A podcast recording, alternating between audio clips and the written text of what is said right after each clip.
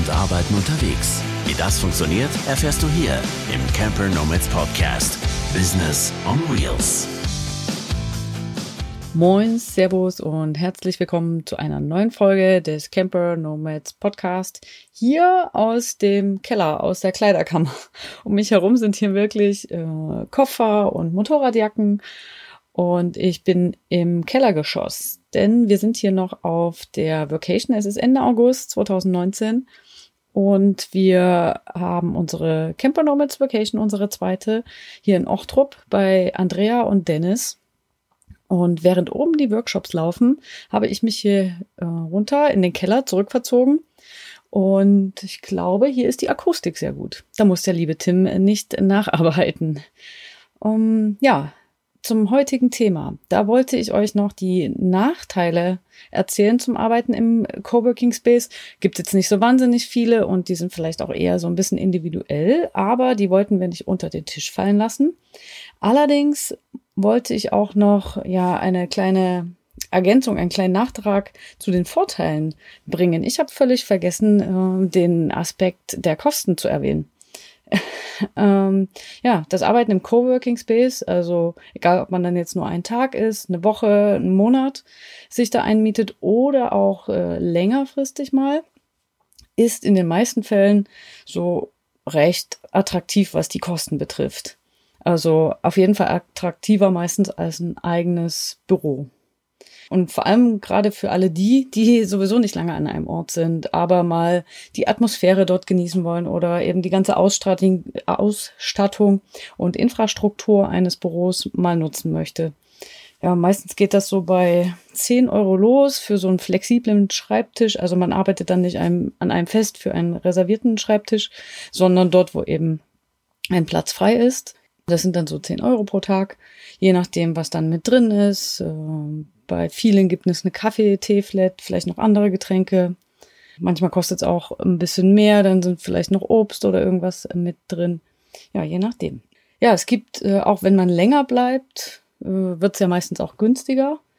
Und dann gibt es auch Angebote wie Zehnerkarten. Also wenn man nicht an einem Stück jeden Tag in einem Space ist, sondern immer mal nur oder wieder dorthin kommt, dann ja, gibt es auch solche Angebote und die sind auch meistens ein bisschen günstiger.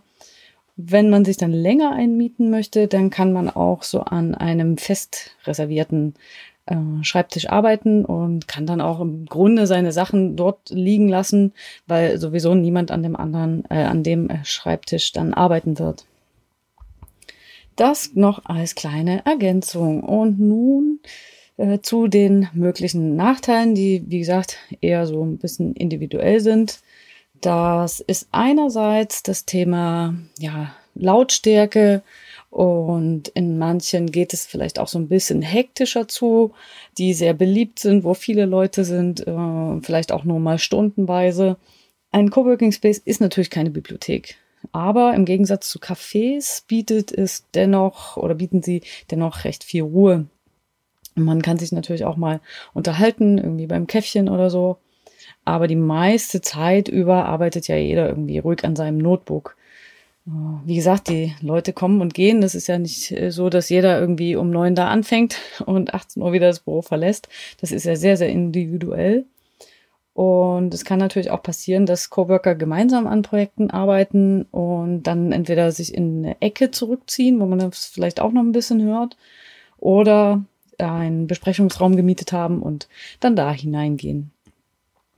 Es gibt ja auch Spaces, in denen man jetzt für kleine Startups oder eben Unternehmen mit wenigen Personen so einen extra Büroraum dann auch dauerhaft oder für länger mieten kann.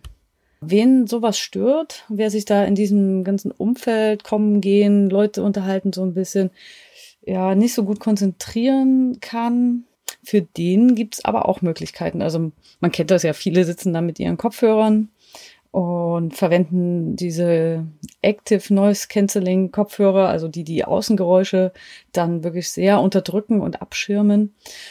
Ich nutze ganz, ganz einfache und mir reicht das eigentlich auch.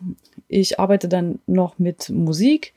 Am liebsten so rein instrumental, darf auch gerne ein bisschen so schneller sein, so ein bisschen Housebeat oder sowas. Und irgendwas Elektronisches gerne und dann kann ich absolut abtauchen und lass mich auch nicht von dem ablenken, was um mich herum so passiert. Ein zweiter Nachteil könnte auch gerade für Camper Nomads sein, wenn man nicht so häufig vielleicht in Großstädten unterwegs ist, dass die eben auch nicht überall verfügbar sind. Also, dass auf dem Land ist es eher selten gegeben oder halt auch noch nicht. Das ist ja alles so nach und nach im Entstehen. Davon habe ich auch im ersten Teil mit den Vorteilen so ein bisschen äh, von einem Beispiel erzählt, was da gerade aktuell so in Norddeutschland passiert. Das könnt ihr gerne nachlesen oder nachhören, wer das noch nicht gemacht hat. Ja, und ich hatte auch tatsächlich so mit meinem alten Wohnmobil, das ja auch ein bisschen größer war, nicht so wahnsinnig viel Lust, da in Städte zu fahren, dann irgendwie einen Parkplatz zu suchen, um, nur um dann irgendwie für ein paar Stunden in einem Büro zu arbeiten.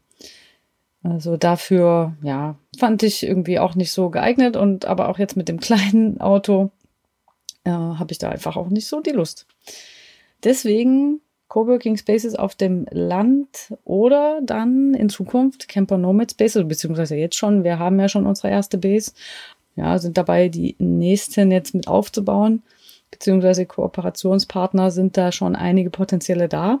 Und das ist ja meistens für uns so auf dem Land.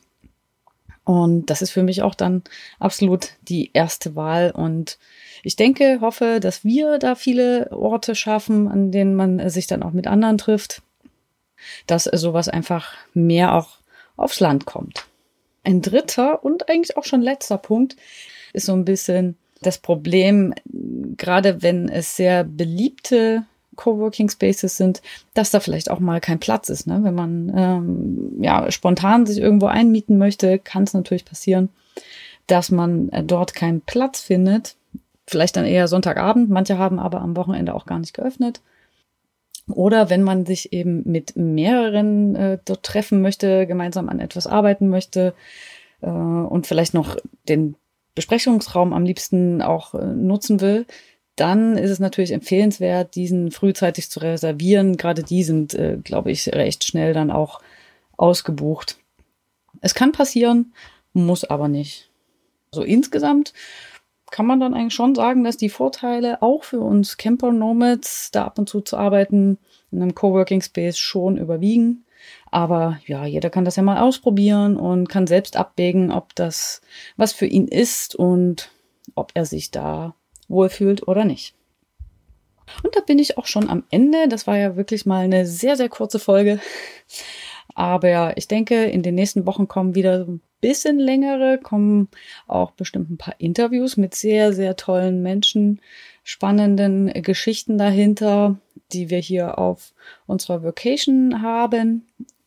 Ja, und deren Geschichten auch mal erzählt werden sollen. Finden wir zumindest.